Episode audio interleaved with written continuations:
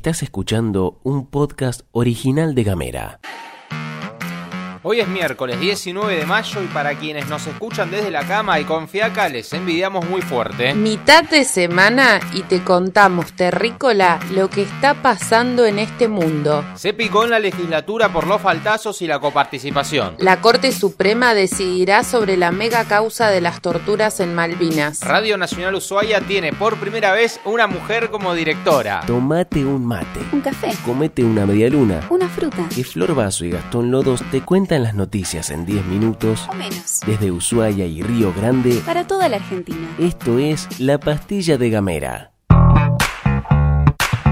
Vamos a arrancar por la legislatura, porque la cosa está picantona. El viernes pasado te habíamos contado que el ministro de Finanzas de la provincia, Guillermo Fernández, tenía que ir a brindar los informes en el marco del reclamo por la coparticipación que están haciendo los municipios. Ese mismo día, una hora antes, el ministro pegó faltazo y, por nota Federico Ciurano, presidente de la comisión que lo iba a recibir, manifestó que entre los motivos de la ausencia estaba que debía juntarse con el Superior Tribunal de Justicia y que resultaría más fructífero hacer la juntada en la legislatura después de ir ante el máximo órgano judicial. En la jornada de ayer, la legisladora Victoria Woto del Partido Verde habló con Radio Nacional Ushuaia y brindó sus consideraciones respecto a la falta del ministro.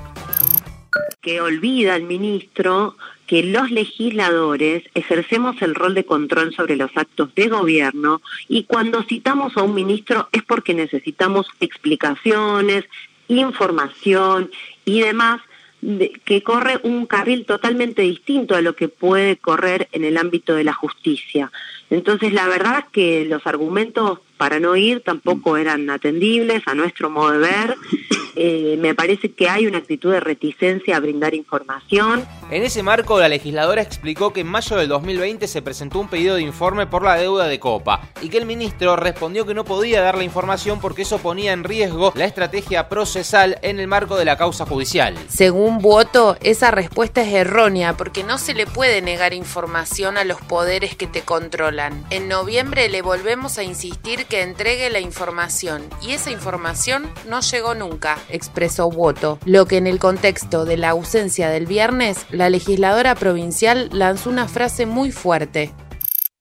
Entonces, ¿qué más pruebas queremos de que hay una reticencia en brindar la información? Y si yo oculto información, y sí, puedo ganar un juicio si yo oculto la información.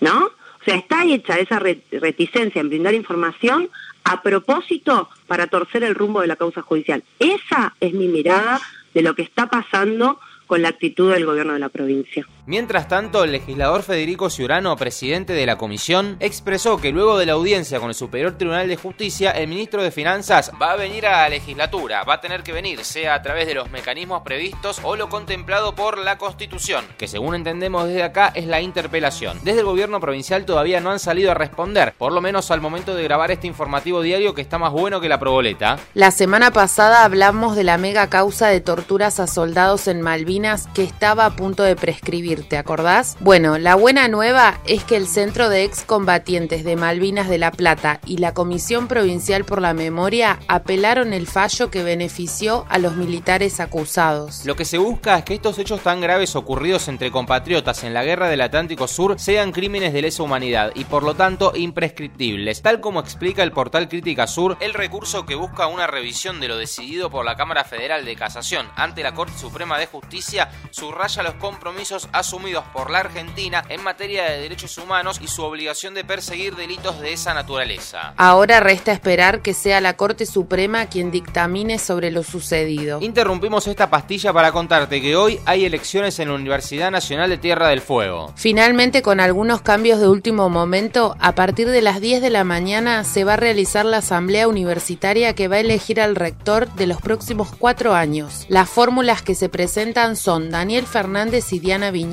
Por Hacer Plural y Francisco Huertas junto a Claudia Clas por el Frente de Todes. En un cambio de último momento, Juan José Castellucci, el actual rector, decidió bajar su candidatura. Antes de pasar a las nacionales, vamos a dar una noticia que a nosotros nos llena el pecho de orgullo. La compañera Luz Scarpati es la nueva directora de Radio Nacional Ushuaia. Aplausos, por favor. Cuando pensamos Gamera, soñamos y llevamos adelante este proyecto con un amor tremendo. Y Luz trabajó día y noche por el crecimiento de esta experiencia colectiva, con la idea de generar una nueva forma de comunicar. Hoy le toca encarar una nueva aventura que es en la función pública y no tenemos dudas de que lo hará con el mismo compromiso, empeño y amor con que llevó adelante su trabajo en este medio. Si nos venís siguiendo desde hace mucho, sabés que somos una comunidad que empezó con dos personas y hoy somos cientos. Luz Escarpati forma parte de esa comunidad y hoy es la primera directora mujer de Radio Nacional Ushuaia e Islas Malvinas. Y esa para nosotros es una noticia que vale la pena celebrar.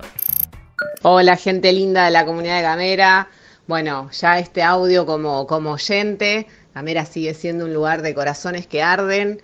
Muchas gracias a todas, a todos, a todes por las lindas palabras que estuve recibiendo en estas horas. Estoy muy feliz por este nuevo desafío que me toca encarar. Lo voy a hacer con mucha responsabilidad y mucho laburo para estar a la altura. Y nos seguimos encontrando a través de Gamera ya como, como oyentes. Encontranos en Spotify. Somos Gamera Podcast. Vamos a abrir este segmento contándote las últimas novedades en cuanto al COVID. En las últimas 24 horas, 745 personas murieron y 35.543 fueron reportadas con coronavirus. En lo que hace a la ocupación de camas, el Ministerio de Salud de la Nación informó que hay 5.813 internados en terapia intensiva, con un porcentaje de ocupación del 72,2% en todo el país. En el día de ayer, el presidente estuvo en el sorteo de la línea de créditos Casa Propia para la refacción y construcción de viviendas y en ese acto se refirió a los números que te presentamos recién.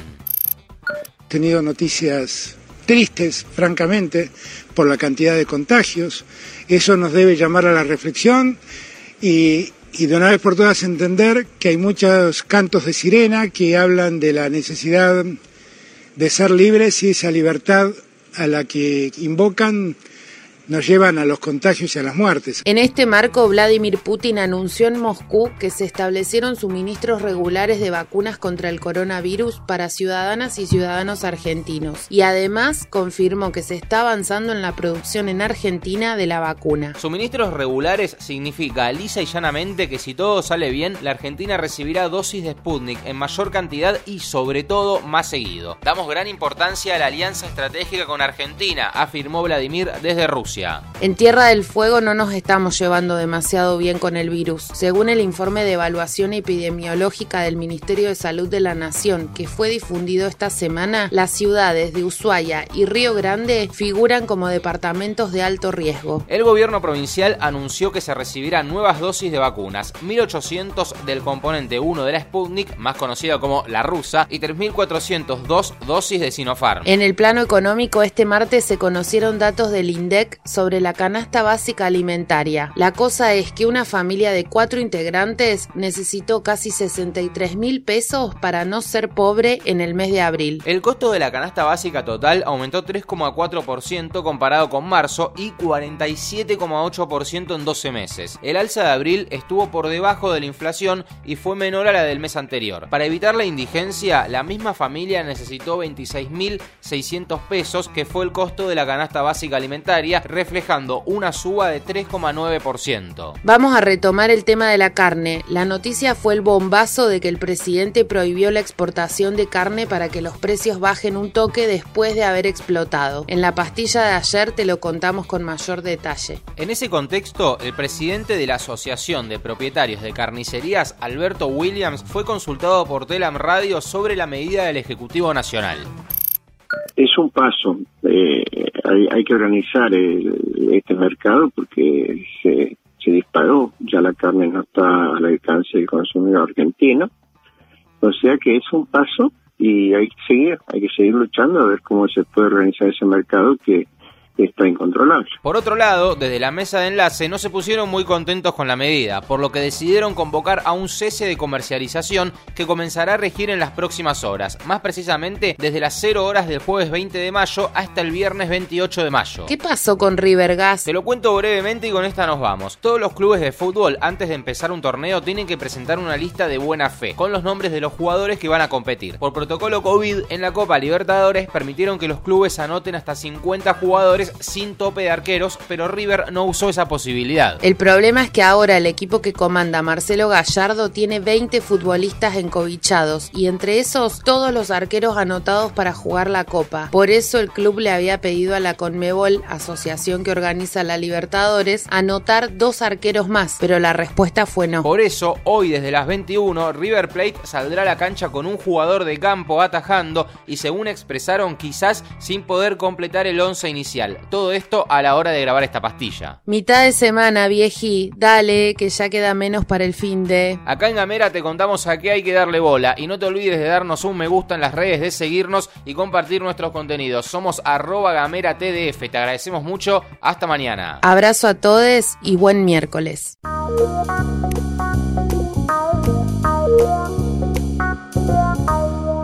Estás escuchando un podcast original de Gamera.